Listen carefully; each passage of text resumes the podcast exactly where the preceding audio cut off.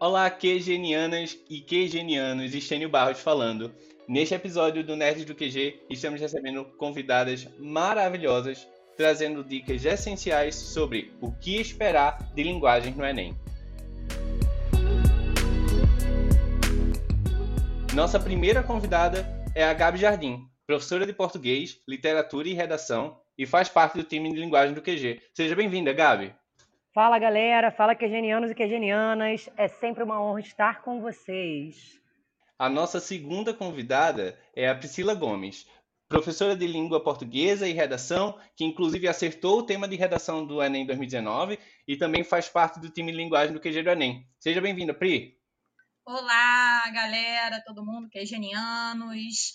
É, espero que tenhamos uma conversa aqui bacana. Estênio já começou falando com a pressão de tema.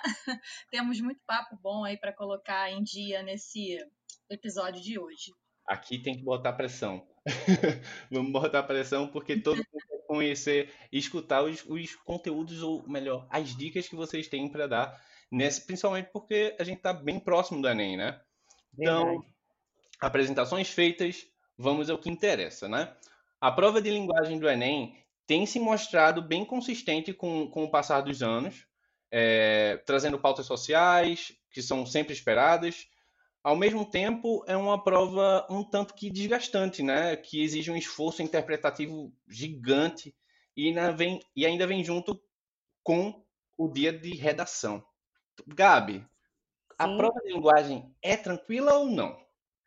Então, nada é tranquilo, né? O Enem, na verdade, é um grande teste de resistência para o estudante. Isso porque, quando a gente pensa né, na prova em si, tem-se uma quantidade de tempo muito, de tempo muito cronometricamente marcado, se é que eu posso acabar de criar esse, esse advérbio, para que as questões sejam resolvidas. E como a prova de linguagens é uma prova que tem muito texto, isso faz com que o aluno se sinta um pouco desesperado. Tá? Então, esse primeiro momento, acredito ser um choque e um clima de ansiedade, um clima de desespero mesmo, dentro desse primeiro dia de prova do Enem. Então, assim, a prova, como ela tem 45 questões né, na nossa parte de linguagens, faz com que esse cansaço, esse cansaço ele já venha acumulado no primeiro momento, mas não é uma prova difícil quando eu penso no nível de conteúdo, mas é uma prova muito bem elaborada e com algumas pegadinhas e com essa quantidade de textos que também, se o aluno tiver sem foco, ele pode se perder nesse meio do caminho, mas a gente está aqui justamente para que esse monstro que é a prova de linguagens nesse primeiro momento, ele seja combatido com essas armas maravilhosas que daremos aqui neste momento de contato de quegenianos com profs. Maravilha. Inclusive, Pri, concorda? Oi, super concordo, né? É isso que a Gabi falou. É uma prova cansativa, é uma prova com uma quantidade de textos, né, que requer ali é, atenção, concentração do candidato. E a gente sabe que, por mais né, que a gente tente orientar, é, é muito de cada um. Eu até brinco que às vezes tem alunos que é, são, vão fazer a prova, tipo, vou ali comprar um sanduíche, né? Tá tudo bem, tô super tranquilo, e isso ajuda, porque controlar a ansiedade, controlar o nervosismo também faz parte né, de você obter um bom resultado. Eu falo muito que tão importante quanto um conteúdo, né, tão importante quanto você dominar a prova, saber né, trabalhar com competências e habilidades, fazer simulados, se preparar, fazer exercício, assistir às aulas. Essa questão que a Gabi falou, né, do sistema nervoso, de você estar indo quase que para uma guerra ali, meu Deus, eu tenho pouco tempo, eu tenho um, um, um espaço aqui para cada questão que eu não posso ultrapassar, porque senão eu vou me enrolar. Então, acaba que é, é um teste também com o psicológico de vocês, né? E eu acho que a gente tem como amenizar esses impactos, né? Tentando passar algumas dicas em relação às questões mais simples, de repente começar por aquelas questões que uh, te dão mais segurança, que você tem ali a certeza, né? De que você domina, mas aí é, é, é tudo uma questão de treino, né? E a gente está aqui para tentar ajudar vocês e passar as principais dicas para essa prova. Ô Pri, é, Inclusive, né, aproveitando esse, essa, essa resposta que você deu, é, mencionando o, o, a questão do, de ter uma estratégia, uma estratégia específica né, para dominar a prova de linguagens. Porque ela, ela, é extensa, ela é cansativa, né, ela é repleta de textos ali que, que faz com que eventualmente o aluno, o estudante se perca é, no, num processo de, de leitura e, e entender o que de fato ele precisa é, marcar, qual é o comando do, do, do, da questão. Então, como administrar o tempo, né, para fazer dar tempo, indicando aí estratégicas, estratégias específicas para dominar a prova de linguagem. É porque, na verdade, assim, Stein, a gente não tem uma fórmula única e mágica, né? Senão eu estaria rica neste momento. Mas, assim. Responda por eu... você. Brincadeira. assim, então depois tu me passa a cola. Ai, quem me dera, cara, adoraria. Mas, assim, eu acho que a primeira coisa que eu sempre falo é você já vai para a prova com uma determinada expectativa em relação ao que deve cair mais, ou poxa, tomara que caia ali determinado, caiam determinados conteúdos né, com que eu tenho mais facilidade. Mas a verdade é que o estudar para o Enem é estudar competências e habilidades e aplicar isso aos enunciados e às questões dos exames anteriores. Eu sempre falo para os meus alunos que estar familiarizado com a prova vai além de você sair devorando livros, estudando um monte de coisa, sem adaptar isso ao modelo de questão do Enem. Pri, como é que eu adapto isso ao modelo de questão do Enem? Você precisa sempre estudar né, aqueles é, é, tópicos de competências e habilidades. Óbvio que a gente está aqui num papo hoje para linguagens, mas isso também serve para matemática, né, para ciências da natureza, ciências humanas. É, eu brinco muito que é como se fosse assim. Quando você está no colégio, dificilmente você vai fazer uma prova, a não ser que você seja muito vida louca, sem saber minimamente a, né, a matéria, mesmo que você faça essa pergunta 10 minutos antes. Né? Qual é a matéria mesmo? Hein? Dá para fazer uma revisão aqui rápida? Então, a matéria do Enem é complexa porque você está falando de um conteúdo que é diluído ao longo do ensino médio, principalmente. Então, sim, eu preciso me deparar com competências e habilidades, entender aqueles tópicos né, e aplicar isso aos, às questões. E aí isso vai te trazendo uma certa segurança. Eu falo que quando você lê uma questão e você consegue ver ali um enunciado ou alguns termos que você já viu em questões anteriores, você começa a se sentir um pouco mais seguro ao fazer. Né? E uma outra dica que eu acho que ajuda também nesse dinamismo, né? nessa coisa de caramba, eu preciso fazer as questões dentro de um certo tempo, é o que a gente sempre fala em sala e aqui a gente divide nesse momento né, com vocês. Dá uma olhadinha sempre no enunciado antes do texto. A gente sabe que o texto está ali, que ele vai muitas vezes servir de base para você interpretar a questão, mas às vezes o enunciado está muito situado ou num fragmento, ou às vezes em alguma coisa que você não precisaria perder tanto tempo lendo o texto né, é, é, com toda a atenção do mundo. Então, eu acho que essa questão da estratégia, né, eu colocaria essas duas coisas, tá, Stênio? Eu acho que é, é, pegar ali as habilidades e competências. Em linguagens, nós temos um total de nove competências e de 30 habilidades. Então, assim, olhar habilidade por habilidade, caso tenha algum tópico ali que você, de repente, acha que não domina ou não entende bem o que é, perguntar para os seus professores. E no dia, além de tentar, obviamente, controlar essa ansiedade, né, que é de cada um, tentar fazer essa estratégia de olhar o enunciado, né, ver ali mais ou menos o que a questão quer, olhar a necessidade de voltar ali, dar uma olhadinha no texto e correr para o abraço, né, gente? Porque tudo é uma questão de treino e dedicação. Aproveitando esse gancho, né, acho que vale a gente acrescentar como estratégia para a prova é o conhecimento de fato daquela prova que você está submetendo a fazer. Muitas vezes o aluno ele chega exatamente à conclusão que a Pri falou, né, de achar que é só saber o conteúdo e isso vai ser suficiente para que ele mande bem na prova. Na verdade, não é à toa que se libera sempre em qualquer tipo de concurso um edital que norteia aquele candidato, enfim, aquele corpo que vai é, fazer aquela determinada prova, a se preparar, não apenas com a ementa, mas com os formatos. No caso do Enem, né, além das competências e das habilidades por área, ainda existe o sistema de avaliação de nota, que é o TRI. O esquema de nota do Enem é diferente de provas menores, como provas de vestibulares estaduais, em que a quantidade de candidatos é muito menor. Para que ele funcione de modo eficaz, é preciso uma temática, uma estratégia matemática de conta que consiga separar o aluno não por uma quantidade de pontos inteiros, mas por uma, uma quantidade de pontos em decimais. Não é à toa que vocês percebem que a cada ano existe uma nota diferente para cada área, né? Matemática, geralmente, a nota máxima é 900 e um pouquinho, linguagens 800 e um pouquinho, e coisas do tipo, justamente por conta desse sistema do TRI. E para que você consiga usufruir dessa estratégia do TRI a seu favor, o que, que você precisa fazer? Só para a gente poder tentar aí otimizar não só o conhecimento do conteúdo em si da disciplina ou das disciplinas, né? Pensando aqui, óbvio, em linguagens, mas de todas de maneira geral, é, mas também pensando no estilo da prova. Como o TRI ele funciona por, esse, por essa estatística de questões mais acertadas ou menos acertadas, questões mais fáceis ou mais difíceis, o que, que você precisa fazer como candidato? Você precisa sempre acertar o maior número de questões fáceis possível. Quando você acerta mais questões fáceis, você tem maior chance de ficar com uma nota superior. Como assim?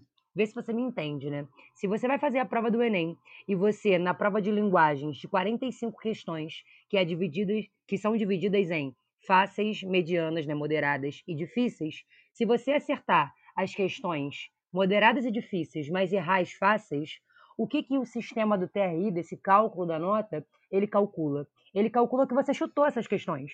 Então, aquelas questões que você acertou que são mais difíceis, uma vez que você tem errado as mais fáceis, elas têm um peso menor na sua nota. Então, a grande estratégia no quesito prova, e aí está para além da, de uma disciplina específica, é você sempre começar pelas questões mais fáceis. Mas, Gabi, como é que eu vou conseguir saber quais são as questões mais fáceis? Gente, muito tranquilo. Dentro de uma prova de linguagens, questões fáceis são questões de interpretação de texto, questões que são norteadoras de funções da linguagem, de tipologia textual. Diferentemente, por exemplo, de quando numa prova de linguagens a gente tem uma cobrança das, dos assuntos como artes plásticas. Aí é uma questão mais difícil. Assim é também, por exemplo, se fosse matemática, né? Questões de regra de três são questões mais fáceis, questões de log são questões mais difíceis. Então vale sempre você ler, assim, como a Pri levantou, o enunciado antes e perceber se aquele enunciado ele marca uma interpretação, marca uma tipologia, marca uma estratégia argumentativa, para que você possa focar primeiro nas questões mais fáceis e depois caminhar para as moderadas e difíceis. Porque se você acertar a mesma quantidade de questões, sendo essa quantidade de fáceis ou essa quantidade de moderadas e difíceis, ainda que seja a mesma, o aluno que acertou as fáceis vai ter uma nota maior do que o aluno que acertou só as moderadas e difíceis. Então também é uma estratégia aí legal para a gente poder usar o TRI a nosso favor. É, é indiscutível, né? É, com todo mundo que a gente conversa, é, a, o, a principal dica é você conhecer a prova. Porque o Enem ele, ele tem uma, uma é, um estilo de prova muito específica e um, um, um estilo de correção também muito específica. Então, você precisa não só ter aquela bagagem de conhecimento, né, para aplicar, obviamente, e acertar e ter um, maior, um melhor desempenho e uma maior pontuação, mas também saber por onde começar e por onde, é, quais as questões você deve mirar para conseguir uma pontuação maior. Não é isso? Exatamente. É isso, né? O que a gente estava conversando. É, é, no início lá da minha outra fala, o que, que eu, eu sempre puxo para os meus alunos, tão importante quanto um conteúdo, né? Às vezes você estudar para caramba, você ser super dedicado, é você ter essa perspicácia, né? Essa malandragem, se é que a gente pode falar assim, de estudar o edital, como a Gabi falou, de se familiarizar com as competências e habilidades da prova. Por que, que resolver provas anteriores, né, em projetos, revisão, fazer as questões? Por que, que no curso né, do QG, a gente chega, aplica um conteúdo e mostra uma questão.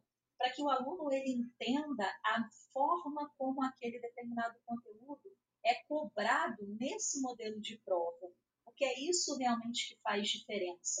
É, eu falo que é, eu não sei se é cruel falar meio a meio, né? Posso estar exagerando, mas eu acho que, né? Eu, coloco muito assim o conteúdo e essa familiaridade com a prova. Eu acho que é muito importante você conhecer. Assim como a Gabi falou, se você vai fazer alguma prova para algum concurso e você estuda pelo edital, o Enem é um concurso, né? um exame nacional do ensino médio que te dá acesso às principais universidades do país. Então, você tem todo um cronograma, você tem um edital, você tem um direcionamento né, em relação a como você vai estudar. Isso não acontece só na prova do Enem, isso, isso acontece em qualquer prova, né, em que a gente vá é, prestar algum concurso. Então, isso é sempre muito importante. Né? Eu sei que o aluno do ensino médio, ele meio que se baseia, na maioria das vezes, nos seus professores que estão ali dando, fechando a matéria, né, fechando o conteúdo, mas vai muito também do esforço de cada um, sabe? Pô, professor, isso aqui na prova do Enem cai mais, como é que isso é abordado? Aí a gente chega lá,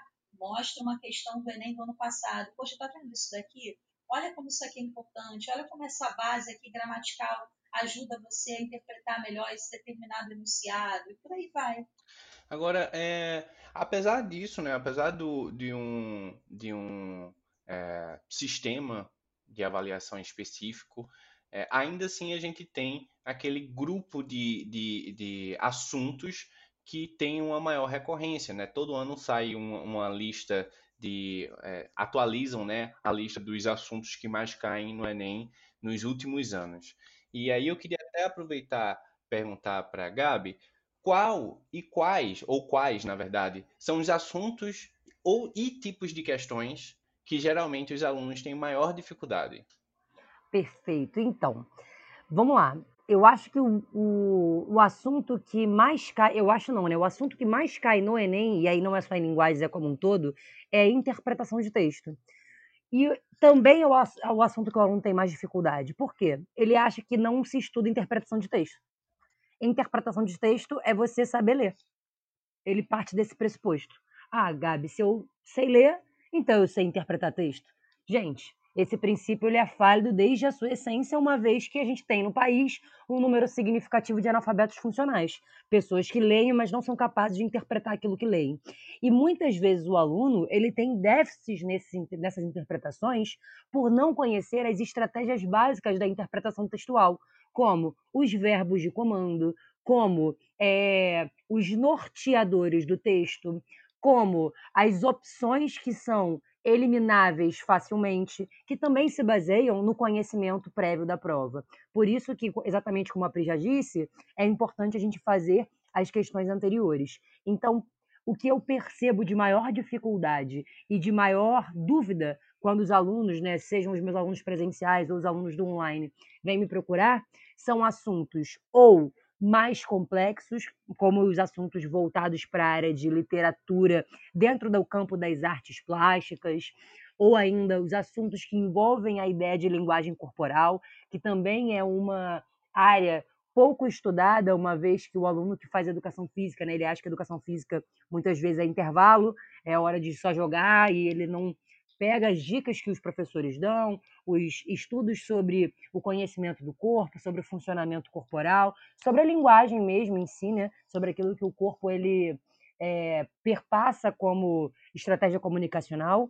Então, principalmente essa parte da, da, da literatura e essa parte da linguagem corporal, mas muito significativamente a questão da interpretação, que é a base de todas as questões, independentemente de qual seja o assunto. Agora, uma outra também que eu tenho percebido dificuldade, e isso é até curioso, é, são as questões argumentativas. O aluno, ele, quando vai estudar a redação do Enem, ele acaba ficando muito engessado, e isso também é culpa nossa, né, do professor brasileiro, que cria modelos prontos de redação para facilitar é, não só a venda do seu conhecimento, né, mas também facilitar aquele aluno que tem mais dificuldade. E aí o aluno que está estudando, óbvio que ele vai querer os sistemas mais fáceis e que também são eficazes. ele não estuda as estratégias argumentativas, que também são cobradas dentro da prova, como questões. Então, muitas vezes, ele sente dificuldade de reconhecer qual foi aquele tipo de estratégia, o método de raciocínio lógico, qual é a forma utilizada no discurso, que, mesmo sem ter uma estratégia clara, é capaz de marcar uma argumentação. Então, esses recursos também acabam sendo é, negligenciados e, consequentemente, prejudica a nota do aluno, prejudica o rendimento do aluno nesses tipos de questões. É, interpretação de texto, inclusive, é, é, a gente nota a necessidade do que o aluno tem em diversas provas, né? Independente da prova ser de linguagens. Em todas, né? né? né? Todas as provas tem, geralmente têm enunciados muito grandes, até as questões é, de matemática, de naturezas. Então, você precisa ter uma capacidade interpretativa muito boa, ou pelo menos desenvolver cada vez mais essa, essa capacidade interpretativa para conseguir é, se sair melhor. Concorda? É interessante porque eu já fiz alguns treinos com os meus alunos de resolução de questões de outras disciplinas apenas com interpretação de texto. Então, matemática é muito comum, ainda mais quando se trabalha com dados estatísticos, com gráfico. Geografia, isso também acontece bastante. Química, quando tem tabelas de reações, quando tem é, cadeias orgânicas, todas esses, essas informações das outras áreas, elas se pautam de modo muito significativo na interpretação. Então, se o aluno ele não enxerga essa área que é principalmente né, estudada dentro do campo das linguagens como uma área que precisa de estudo, de fato, ele se prejudica de maneira geral na prova. Agora, agora mudando um pouco de assunto, né, é, interpretação de texto é algo bem, bem denso na, na, nas provas do Enem. Mas e questões de gramática? Ainda cai questão de gramática? Como cai questão de gramática? Costumam ser capciosas? E aí, Priscila? Bom, assim, eu acho que todo mundo fica muito com essa dúvida, né? Eu estudo gramática para o Enem? É necessário né, estudar classificação de oração, né, morfologia? Meninos, eu acho que a gente está falando aqui de linguagens no primeiro momento, mas acho que é válido pontuar que o domínio ali de norma padrão, dessa modalidade formal da língua, é algo necessário para a escrita da redação. Ok? Então, assim, é, uma das competências né, que a um da redação está voltada para isso, e muitas vezes essa noção de escrita, né, a questão de uma oração subordinada na hora de você encaixar no período a relação de dependência sintática ou não, uh, uma determinada, um determinado uso de uma conjunção ali no texto, o uso correto de pronomes demonstrativos, aquela diferença do esse para o este, né, o esse retomando uma ideia no plano anafórico, o este se referindo a algo posterior. Estou dando alguns exemplos aqui. Então, acho que assim, é, só pela redação a gente já tem que entender que o estudo do, de, de conceitos e ter uma base né, nesse plano gramatical é importante.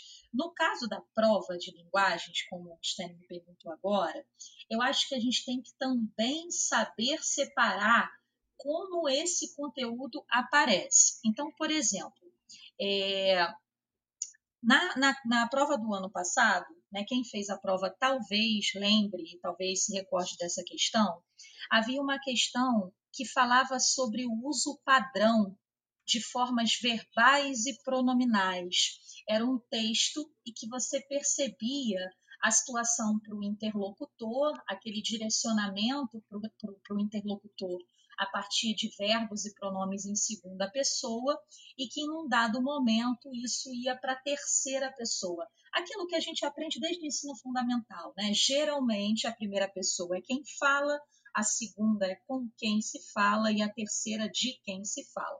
Óbvio que tem ressalva, tem a questão dos pronomes de tratamento, a gente usa o tempo todo, né, se dirigindo ali, apesar de serem conjugados né, os verbos em terceira pessoa, quando a gente está usando o tratamento, você fala você é, você não fala você és, né, o tu, a gente conjuga tu és, o você a gente põe você é, mas no dia a dia a gente muitas vezes substitui o tu pelo você, então, apesar de conjugar-se em terceira, a gente sabe que ele ocupa esse papel da segunda pessoa do discurso, que é com quem se fala. Só que para o aluno chegar a identificar esse processo, né, desse uso padrão e de perceber que ali havia uma distinção entre os referentes né, de segunda e de terceira pessoa, ele precisa ter uma base em relação a verbo e pronome. E eu não posso chegar simplesmente e achar que isso não é uma questão de gramática. Né? Quando você lida com uma prova de linguagens em que uma das habilidades, que é a 27, fala justamente sobre a necessidade de você reconhecer os usos da norma padrão da língua portuguesa. Nas diferentes situações de comunicação, a gente sabe que aparecem muitas questões também falando de variedades, né, linguísticas, sociais, regionais, variedades de registro, mas a prova ela tem total ali carta branca, vamos assim dizer, para cobrar uma questão né, mexendo com conceitos gramaticais. E fazendo um link com o que a Gabi estava falando anteriormente sobre a questão da interpretação, é, quem tem feito o Enem aí nos últimos anos, quem fez a prova do ano passado, deve ter percebido que o nível vocabular está bem alto. Né? Então, assim, até para você interpretar, muitas vezes você é conhecer algumas palavras, né, entender o significado de um uso mais formal da língua. Então, isso faz parte também do seu preparo, né, da sua base ali. É lógico, a gente não vê questões é, como de provas de concursos antigos ou anteriores, antigos que eu falo é, pensando aí nos vestibulares, né, antes de o Enem ganhar esse formato que ele tem aí desde 2009 para 2010, mais ou menos. É óbvio que você não pega a questão assim, marca alternativa que classifica corretamente o sujeito. Não, você não encontra questões desse tipo na prova.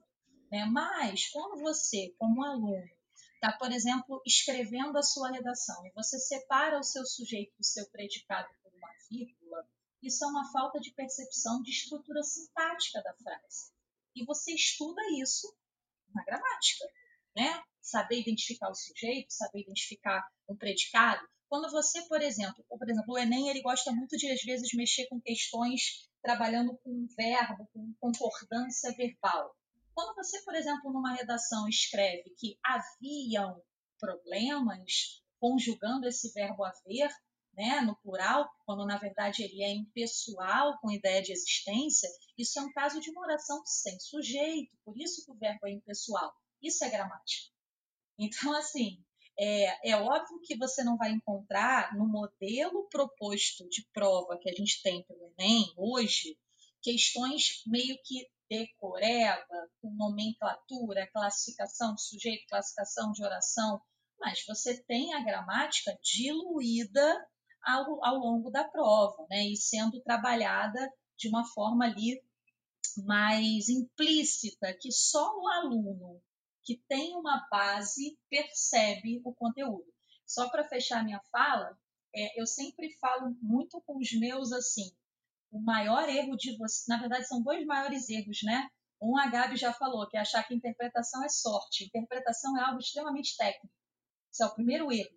O segundo erro é você achar que não precisa estudar é, português para a prova de linguagens, né? dizendo que não cai conteúdo. Né? O conteúdo ele está cada vez mais presente nessa prova, só que como ele está cada vez mais uh, escondido, às vezes, o que eu estou chamando de escondido é porque só o aluno, só o candidato bem preparado, ele consegue perceber a complexidade da questão, mesmo que isso aconteça no plano gramatical. E quanto às questões de literatura? Deve-se esperar mais sobre obras ou mais sobre movimentos literários? Gabi? Então, as questões de literatura são uma delícia e por vezes uma surpresa para os alunos. Por duas razões. Primeira razão, as aulas de literatura nas escolas, de um modo geral, elas são muito engessadas. Engessadas sob um olhar de história da arte, muito mais do que de literatura propriamente dita a gente tem uma análise muito cronológica, muito pautada, óbvio, né? não tem como não pautar no contexto histórico-social, mas muito mais pautada no contexto histórico-social do que no desenvolvimento e aprimoramento do conhecimento das obras. É, essa questão acaba dificultando o aluno de reconhecer a literatura da prova como uma literatura que ele domine. Então eu percebo que o aluno ele sente uma dificuldade em literatura por essa primeira questão inicial. Agora, é, o que, que aparece no, nas provas de, na prova de linguagens de literatura que muitas vezes faz com que esse nosso aluno ele acabe de, desanimando de fazer a questão ou achando a questão muito difícil. Aparece muito, é, às vezes, comparação de obras, às vezes algo que ele não atribui característica de literatura por ser muito recente, muito contemporâneo, como as músicas, e aí ele fica um pouco perdido. Então, assim, o que, que vale saber sobre artes e literatura de maneira geral que cai bastante no Enem, né? O modernismo cai, e aí modernismo não só pela perspectiva histórica, mas pela, pelo estudo pelo estudo e pelo entendimento das obras produzidas no, na primeira geração, principalmente. Então a gente vai perceber como cai, óbvio, né, o pré-modernismo e aquele contexto todo de vanguardas europeias, como isso é abordado no Brasil, como é que é, as vanguardas elas influenciaram a nossa forma de perceber a nossa realidade, isso também cai. Agora, algo legal que cai e que a gente também estuda muito pouco na escola são as primeiras manifestações de arte, né? as artes, pelo menos para a gente, né, em é, nacional. As artes dos séculos XV, as artes dos séculos XVI, que são artes é, que para a gente, a gente enxerga apenas um estudo de arte mais a partir do quinhentismo, pelo menos na minha época de vestibular, né, a gente só estudava do quinhentismo para cá, para o século XX, XXI. Olha que tristeza, né? Falei século XX como se a galera fosse do século XX ainda. Mas o Enem, ele faz a gente estudar também a lógica da Idade Média, as influências mais diretas das matrizes clássicas. Então, essa perspectiva um pouco mais ampla e mais voltada para a prática das obras do que para os conceitos históricos sociais é muito cobrado no Enem. Vou aproveitar que a gente está falando sobre literatura para fazer uma indicação para você que está nos ouvindo agora. Entrem no canal do YouTube do QG do Enem e aproveite e já se inscreve, obviamente. Procura pelo vídeo Capitu traiu ou não traiu Bentinho? Com a ah, eu amo. Esse nosso é, é um dos vídeos do nosso quadro que é genial e eu adoro esse vídeo. Ele é genial. Foi muito divertido esse, esse, esse vídeo nosso. Não foi? Ele é um dos meus preferidos hoje, até, até, até hoje. É, e eu não poderia deixar passar a oportunidade né, de tocar nesse assunto com você, Priscila. Eu lembro muito bem que há um ano atrás, durante o plantão da Correção Enem, você revelou que havia é, discutido com, com alguma turma presencial sua que praticamente você tinha é, debatido o tema do Enem, do, da redação do Enem 2019. Então eu não posso deixar de perguntar, né? Qual o seu palpite para o tema de redação desse ano? Ah, meu Deus! Então, gente, olha só.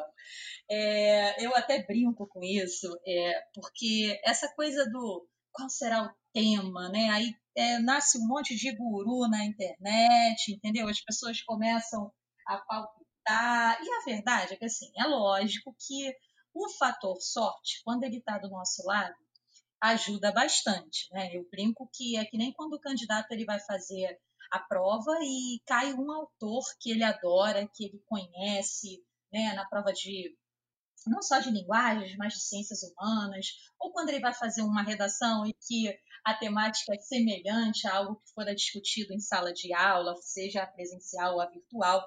E realmente aconteceu, é, foi uma feliz coincidência no, no, ano passado, porque em algumas turmas minhas, né, na semana antes do Enem, eu tinha montado uma redação para eles falando sobre os desafios de acesso à democratização da cultura no Brasil. É, e a gente sabe que no ano passado, né, em 2019, o Enem trabalhou com a democratização de acesso ao cinema. E aí, na coletânea que eu tinha montado e tinha feito uma redação para eles, é, falava-se de teatro, de cinema, e se discutia justamente como o acesso à cultura no Brasil, de uma maneira geral, não é democrático. E aí a gente começou a buscar é, precedentes para isso, sim, tentar embasar o porquê de não ser democrático. Porque a partir do momento em que você fala que o acesso não é quando ele é de direito de todos, já tem um problema aí. A tese já nasce a partir disso. Então, se é direito de todos esse acesso e muitos são privados, eu já tenho um problema em mãos. Né? E aí eu lembro que eu desdobrei com eles, por exemplo, no caso do Brasil, a questão é, financeira, né, pelo fato de você ter a desigualdade social e de muitas vezes o preço do ingresso ser muito caro. Óbvio que você poderia trazer isso para o preço né, do, do, do cinema.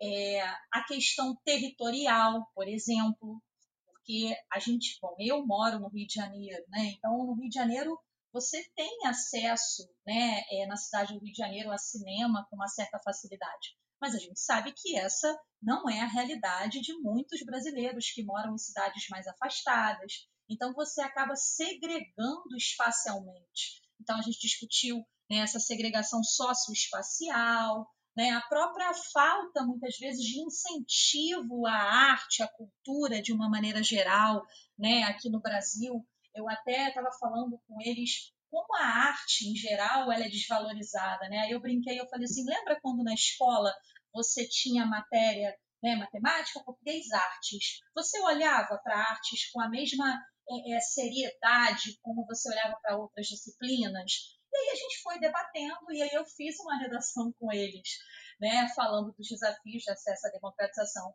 à cultura, né? E aí foi só filtrar e trazer isso para o cinema. Por que, que eu estou falando isso com vocês aqui?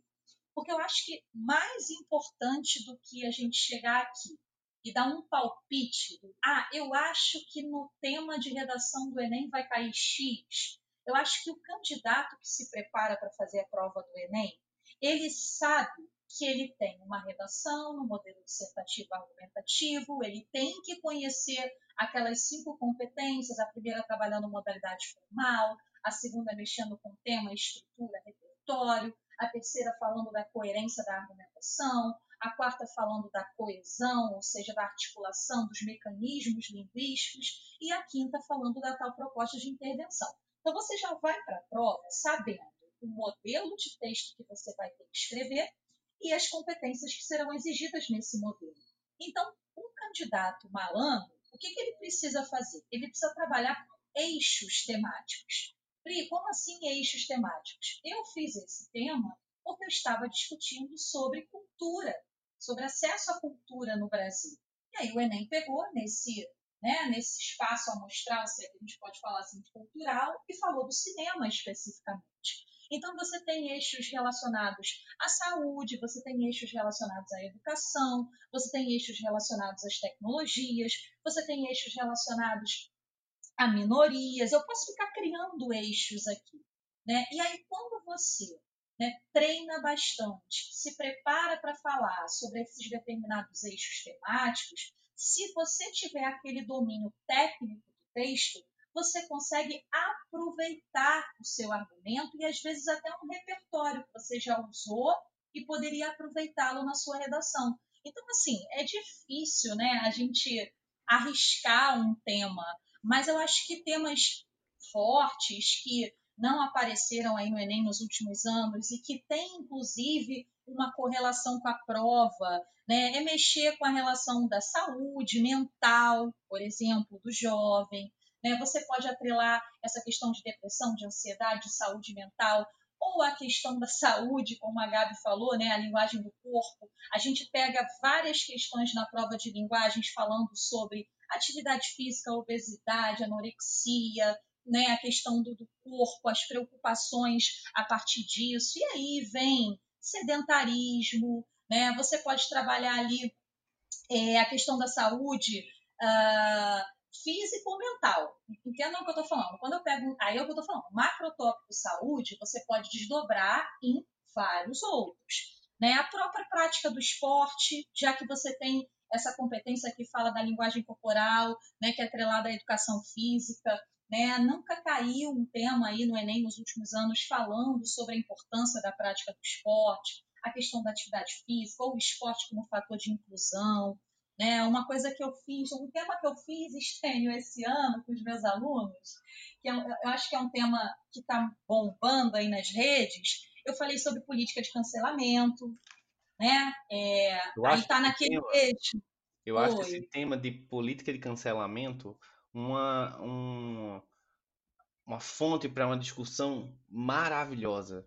Eu acho é, super atual, né? um tema atualíssimo e que, e que precisa ser visto com cuidado, né? Sim, porque você está lidando ali com juízo de valor, você está tá lidando com a propagação né, de, de informações de uma velocidade absurda numa rede. Né? Assim, tudo bem, no ano retrasado, o Enem veio para esse, esse eixo da tecnologia da internet quando falou lá né, da manipulação, do comportamento do usuário, pelo, pelo controle de dados na internet. É, então, se, você vai pegando assim, alguns eixos temáticos, a gente vai tentando pensar, né? Já tem um tempinho que o Enem não fala de minorias, por exemplo, a questão do índio seria um tema bacana.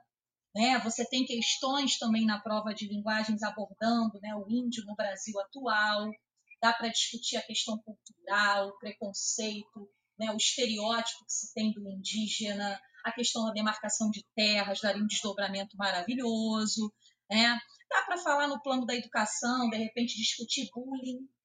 Né? Acho que é um tema que permeia também a prova de linguagem, se eu não me engano, no ano passado veio aquela, né, aquele cartaz publicitário discutindo e falando sobre bullying. Eu fiz uma recentemente com uma outra turma minha falando de violência infantil, porque violência permeia muito a discussão ali, né, social, e aí de repente é, é, focar, né, na violência infantil. Uma coisa que, que eu pensei é, que eu acho importante, que não tem tanto a ver com a pergunta inicial aí do Sten. Eu posso falar, Sten? Eu estou me empolgando. Pode, pode falar. Posso falar? É, é uma coisa que eu pensei, não sei se a Gabi concorda comigo, e aí ela, ela pode complementar aqui, é que muitos alunos né, vêm até a gente perguntando sobre como esse tema de redação do Enem de 2020, né, agora, poderia estar associado ao contexto em que a gente se encontra né, a, a, a pandemia, a questão do Covid, né, discutindo é, é, a saúde pública, discutindo isolamento. E aí o que eu falei para os meus alunos do presencial, e aí a gente está tendo esse papo bacana aqui, né, com a galera né, do QG, com os quegenianos, é que assim, a verdade, né, é que pode, é, mas eu não sei se o Enem seria tão óbvio, porque o Enem não é óbvio, né? Se você pega, por exemplo, os dois últimos anos, a questão do cinema, da democratização ali de acesso ao cinema e a manipulação ali dos dados, né, do, do, na verdade, do comportamento do usuário por um controle de dados, falando ali de algoritmo e tal, não são temas batidos, né? não são temas óbvios que todo mundo já esperava. Então, o que eu falei é que eu acho que poderia aparecer uma temática que pudesse estar é, é, vamos assim dizer, ser intensificada pelo cenário de pandemia. Então, por exemplo, sedentarismo e saúde mental não são temas possíveis de aparecer? São, mas que ganham uma discussão muito mais ampla diante do cenário em que a gente está. Né? Por que, que eu fiz essa proposta de redação sobre combate à violência infantil e tal? Porque eu comecei a ler vários, é, várias reportagens e matérias Olha que coisa isso, né? Dizendo que o índice de denúncias de violência infantil neste ano caiu o índice. E a justificativa é por conta né, do isolamento né, e do fato de as escolas terem estado fechadas. Porque a maioria das denúncias de casos de violência contra as crianças aconteciam a partir de instituições que davam suporte a essas crianças, creches, escolas, e aí, como as crianças estão dentro de casa, e infelizmente muito dessa violência acontece nos próprios lares, a, as denúncias, a quantidade de denúncias havia diminuído. Bizarro, né? Então você está falando de, uma, de, um, de um problema. Discutir violência infantil não é uma coisa atual, né? Infelizmente é uma discussão aí que permeia a nossa sociedade ao longo de muitos e muitos anos, né? A questão ali da, a violência não só sexual, mas a violência psicológica, a violência física, né? E aí acaba que é um eixo que poderia estar associado ao momento pelo qual a gente está passando, né? Então, sei lá, é, política de cancelamento, como você falou, não tem a ver com a pandemia, mas está todo mundo comentando, ah, eu não quero ser cancelado, eu não quero ser cancelado, se eu isso eu vou ser cancelado, né? A questão ali dos justiceiros das redes sociais, enfim, acho que eu me empolguei, perdão, tá? É isso. tá, tá, normal, se empolgou porque você quis passar tanta, tanta informação boa. Mas, e Gabi, você concorda com os palpites da, da, da PRI, desses eixos que, que, que podem aparecer, que podem vir, vir a ser é, o tema do, do, da redação da Enem? Super concordo, ela já falou todos, arrasou. Fiquei aqui até fiquei aqui plena. é, então, na verdade, assim, todas essas opções a gente sempre pensa, a gente sempre passa para o aluno, a gente passa um ano inteiro montando vários temas para a gente poder, de fato, né, de repente, quem sabe, chegar no mais próximo possível da, do tema do Enem, né? Vocês estavam falando aí da, da experiência da PRI no ano passado com o tema da democratização do acesso ao cinema. Eu vivi essa mesma experiência em 2018, no aulão de véspera, que passei, passei o aulão inteiro falando sobre algoritmos, sobre tecnologia, sobre manipulação e veio o tema manipulação do comportamento do usuário. Só que é aquela questão, né? Foi altamente aleatório. A gente aposta naquilo e pode ser muito, dar muito certo e pode dar muito errado. A gente pode super acertar e pode super errar. Então, assim, eu sempre falo para os meus alunos o seguinte: gente, todos os temas que eu monto, tudo que vocês consomem, eles não se baseiam naquilo que você vai encontrar na redação. Eles se baseiam naquilo que você precisa saber enquanto cidadão e indivíduo. Ou seja, se você quer ser um vestibulando completo, que não importa o assunto que caia, que não importa é, o tema em si da redação ou os focos das questões, o que você precisa fazer é ativar o seu olhar de vestibulando. O que, que seria isso?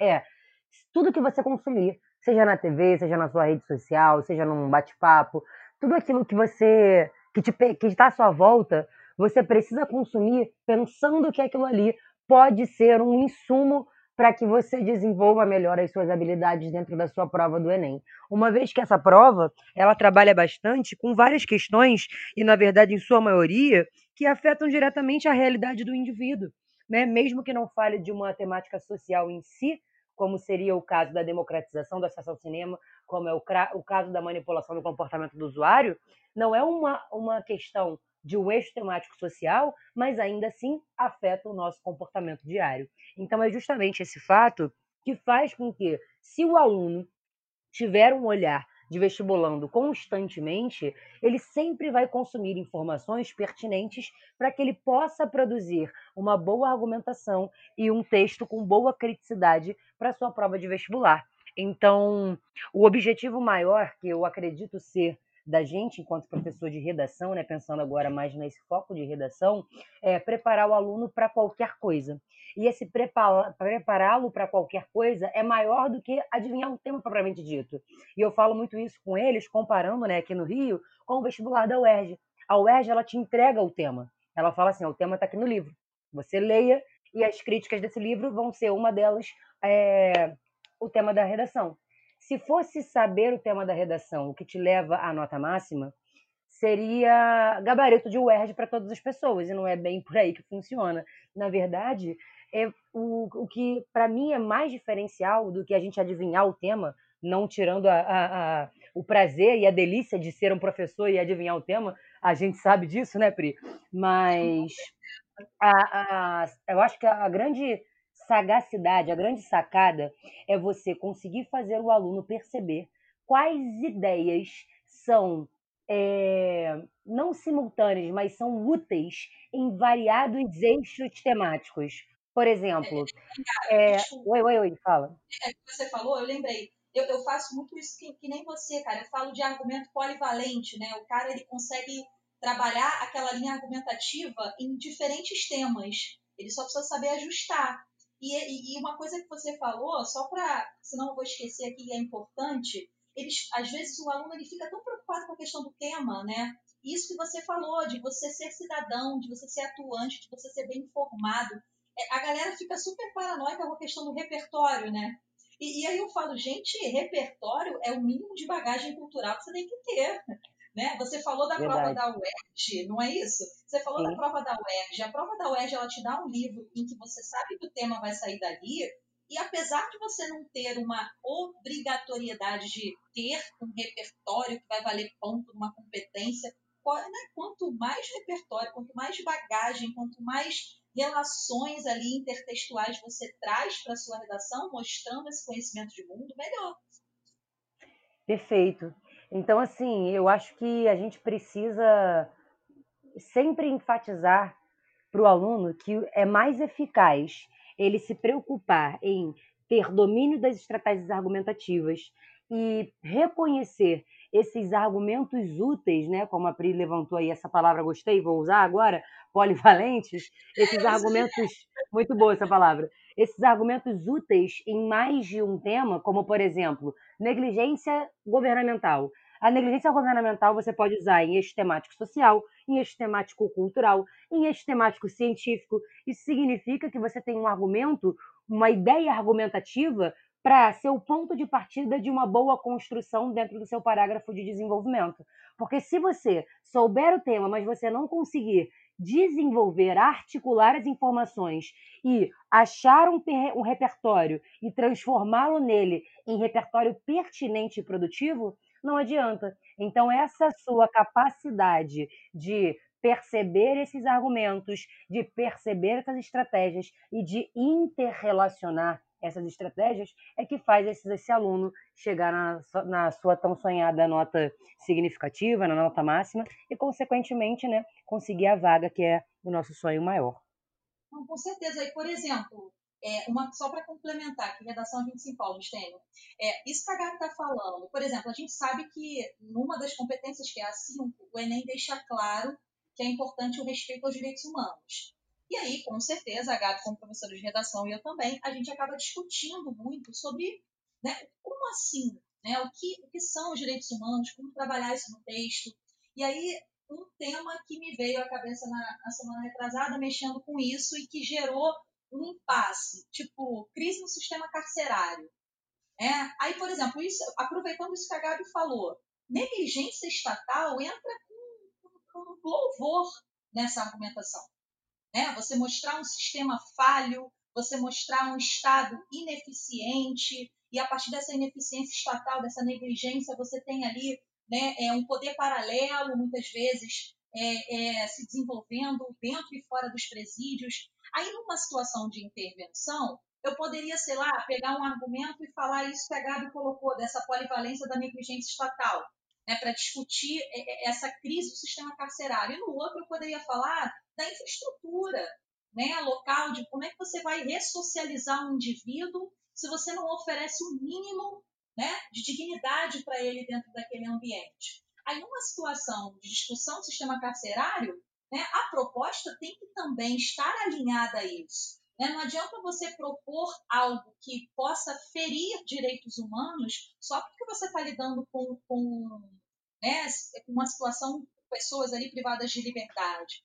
Então, eu acho que é muito isso, é, é você tentar articular os seus conhecimentos, a sua bagagem, essas estratégias argumentativas que a Gabi está falando, a importância de você saber comparar, refutar ideias, exemplificar quando isso for necessário, para que você consiga ter ali uma redação é, é, suficientemente boa né, no Enem. Poxa, meninas, eu acho que é isso. Acho que a gente conseguiu entregar um conteúdo massa para a galera escutar. Priscila e Gabi, muitíssimo obrigado por participar aqui do Nerd do QG. Queria convidá-las a deixarem uma mensagem final, aproveitarem né, para falar onde e como encontrarem vocês nas redes sociais. Pri, eu primeiro? A ti que é. tem que chamar, né, cara. Bom, eu só tenho realmente a agradecer por esse convite, foi super bacana. O papo aqui né, é, foi ótimo. Eu falaria por mais duas horas, mas a gente não vai fazer isso com vocês. É, só quero agradecer ao QG pela oportunidade, pela parceria da Gabi nesse bate-papo hoje. É, espero que a gente tenha ajudado vocês, né, a pensar em questões importantes para a prova de linguagens e para a redação.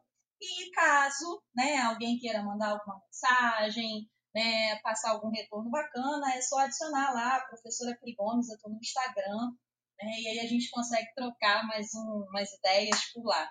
Até porque estamos aqui, ó, rede social, discussões, temáticas. E obrigada, Stênia, obrigada, Gabi, obrigada, Quegenianos. Espero que dê tudo certo nesse ano, né, um pouco conturbado, um pouco, eu estou sendo eufêmica no caso, né, mas eu torço para que as coisas deem certo e que a gente supere todos esses obstáculos e que vocês façam uma excelente prova. Obrigada. Gabi.